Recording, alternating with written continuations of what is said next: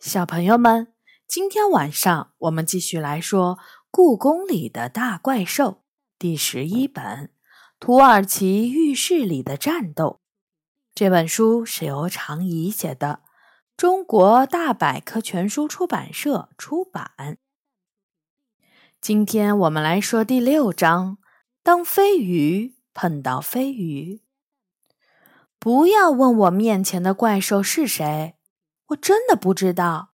自从这个月的月初，明代正统景泰天顺御窑瓷器展在延禧宫的东配殿展出以后，我就有了不太好的预感。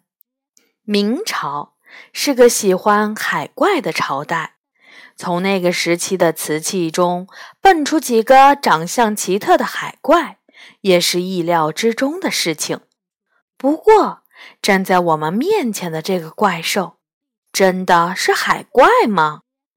如果不是它全身覆盖着带花纹的红色鳞片，并有长得十分像鱼鳍的腿，我真的会把它当成我非常熟悉的一种动物——猪。所以，当他告诉我们它不是什么猪鱼，它叫飞鱼时，我和杨永乐都捂着肚子大笑，觉得这实在太好笑了。最后，他搬出了《山海经》，那是很古老的一个版本，书页儿已经脆的和饼干一样。我不知道他是从哪里弄来的。当他伸出鱼鳍时，那本书就好好的待在上面了。他不慌不忙地翻到了《中次三经》中的一个章节，指着其中一处问：“你们看得懂这句话的意思吧？”当然，为了不让他太小看我们，杨永乐理直气壮地接过书，并大声读了出来：“正回之水出焉，而北流注于河。”其中多飞鱼，其状如豚而赤纹。还没读完，杨永乐就抬起头，张大嘴巴看着我。我也同样吃惊地看着他。我们都知道，古文中的“豚”就是猪的意思，而赤纹指的就是红色的斑纹。怪兽飞鱼居然真的是披着红色鱼鳞的猪，这和我所知道的海洋中那种拥有银色翅膀的飞鱼差的实在太多了。这是人类书籍中对我最早的记录，飞鱼得意地说。当然，后来人们出于对我的喜爱。经常会把我的样子画在瓷器上、书本里，甚至刻成木雕或石雕。听了飞鱼这番话后，除了感叹古人们奇怪的品味，我们还能说什么呢？很高兴见到你，飞飞鱼。我带着礼貌的微笑说道：“我一直以为故宫里……”没有比脚端更胖的怪兽，看来我想错了。飞鱼那猪一般的身体，至少比脚端大两圈。我很长时间没看到人类的孩子了，你们怎么会在这儿？飞鱼很感兴趣地看着我们，只是碰巧路过，我们是来取东西的。杨永乐指了指院子另一侧一间不起眼的屋子，那是织绣文物组的办公室。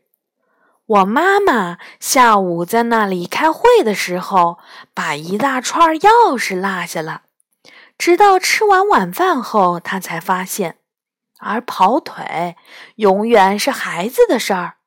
结果，我和杨永乐刚走进延禧宫的院子。就看到这个胖乎乎的怪兽站在院子的正中央。飞鱼点点头，既然这样，你们继续去取东西吧。再会，再见。我和杨永乐与飞鱼告别后，转身朝织绣组办公室走去。但我们都能感觉到，有两道好奇的目光粘在我们的背上。飞鱼并没有离开。我掏出钥匙，准备打开办公室的门。当钥匙刚刚转了半圈后，门猛地震动了一下。我以为是杨永乐在推门，但抬起头发现。他脸上的表情显得比我还吃惊，于是我极其缓慢地转完了钥匙的后半圈儿。几乎同时，大门朝我们的方向猛地撞过来，把我和杨永乐都撞倒在地。等我们的眼睛中不再冒金星的时候，我看到一个怪兽。威风凛凛地站在我们面前，它长得像一条巨大的蟒蛇，头上有一对漂亮的鹿角，身上长着翅膀形状的鱼鳍，尾巴是尖尖的鱼尾。此时，它正一动不动地看着我们，脸上的表情看起来和我们一样吃惊。我们对视了一会儿，在我的头脑从一片空白中完全恢复之前，怪兽先说话了：“对不起，我没想到门后有人。”“是啊，谁会想到呢？”杨永乐的眼睛瞪得老大。同一天晚上，在同一个院子里。接连遇到两个陌生的怪兽，即便我们天天与怪兽打交道，也觉得非同寻常。您又是谁呢？我揉着额头问。你们好，我是飞鱼。眼前的怪兽帅气地甩了一下尾巴。您说您叫什么？我一定是听错了。飞鱼，你们没听说过我吗？怪兽看起来有些失望。几百年前，我还是很受你们人类尊重的，尤其是明朝的时候，他们会把我的形象绣在大官的官袍上。飞鱼服，杨永乐似乎想起了什么，好像是叫那个名字。您是飞鱼服上的飞鱼，我也想起来了。飞鱼服是明朝很有名的官袍，只有很大的官才有机会穿它。我好像听妈妈说起过，最近织绣组的阿姨们正在修复一件飞鱼服。应该说，飞鱼服上的飞鱼是照着我的样子绣的。怪兽说：“但是，如果你是飞鱼，那他是谁？”杨永乐还没有从震惊中恢复过来，他看看面前这个金光闪闪的神气飞鱼，又看看身后那个胖乎乎的飞鱼。其实根本用不着我们的邀请，那个好奇的怪兽已经从院子的中央慢慢移到了我们身边。它竖起蒲扇般的大耳朵，想搞清楚到底发生了什么。他是谁？心如蟒蛇的飞鱼问。我刚想回答，胖飞鱼就凑了过来。你好。我是飞鱼，他热情地说：“你是飞鱼，那我是谁？”对方的眼睛瞪得老大。你还没告诉我你是谁呢？胖飞鱼笑眯眯地说：“我才是飞鱼。”形同蟒蛇的飞鱼竖起身子，让自己显得更加可怕。你也叫飞鱼？胖飞鱼也挺吃惊。不是叫，我是真正的怪兽飞鱼。胖飞鱼盯了他足足三分钟没说话。对面的飞鱼也毫不退缩地盯着胖飞鱼的眼睛。一只野猫的出现打破了这种沉默，真有意思。现在你们弄清楚谁是真正的飞鱼了吗？喵！梨花不知道什么时候突然出现在我们中间。你又是谁？胖飞鱼问。我是梨花，故宫怪兽谈的主编。我是来采访飞鱼的，喵！梨花的眼睛里闪着狡猾的光，那是只有在遇到了大新闻时，它才会有的表情。采访我，采访我！两个怪兽几乎同时问。梨花看了看胖飞鱼，又看了看旁边金光闪闪的飞鱼，回答道。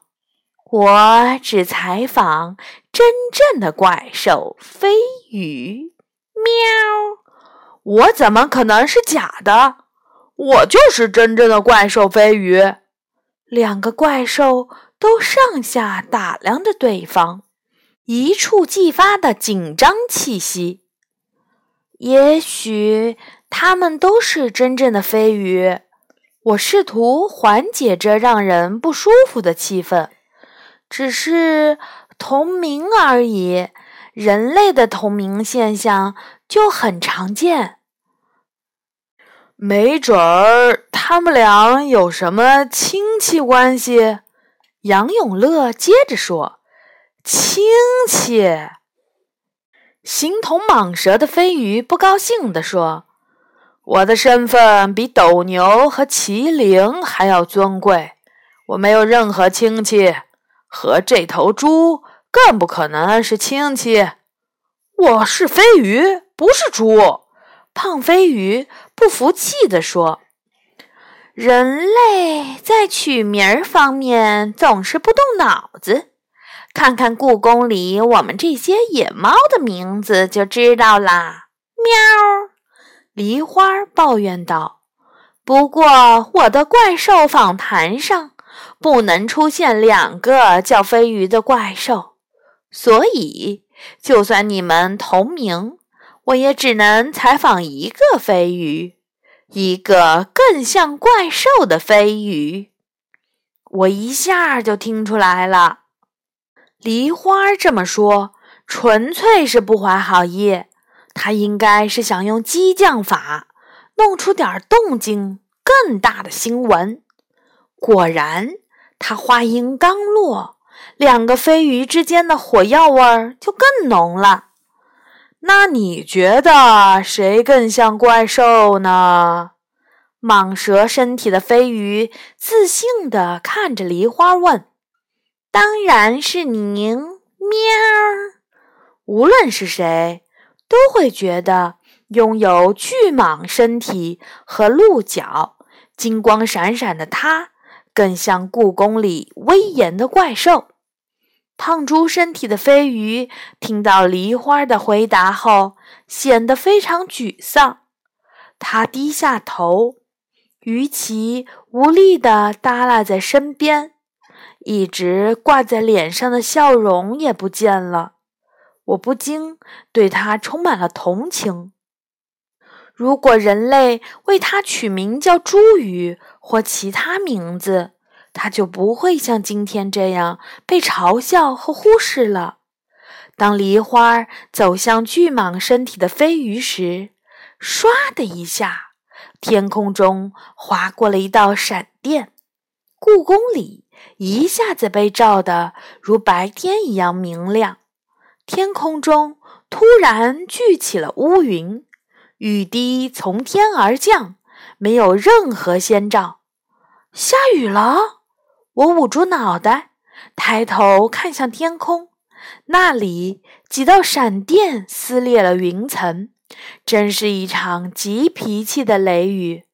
走去屋子里躲躲雨吧。杨永乐从地上爬了起来，朝我伸出手。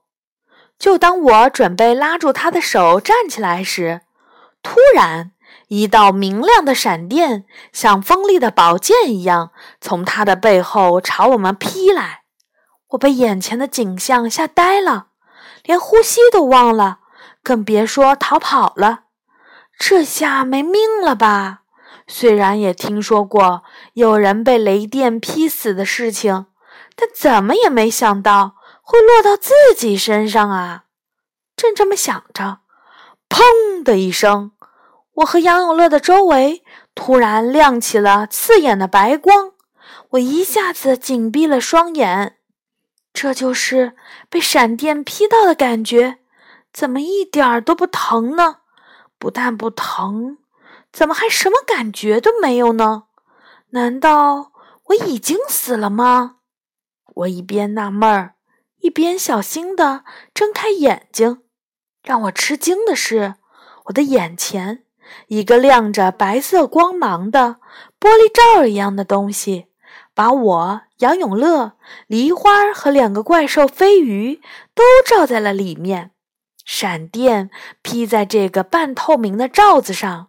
就像被断了电，瞬间没有了威力，更不用说伤害到我们啦。哪里来的大罩子？我眯起眼睛寻找。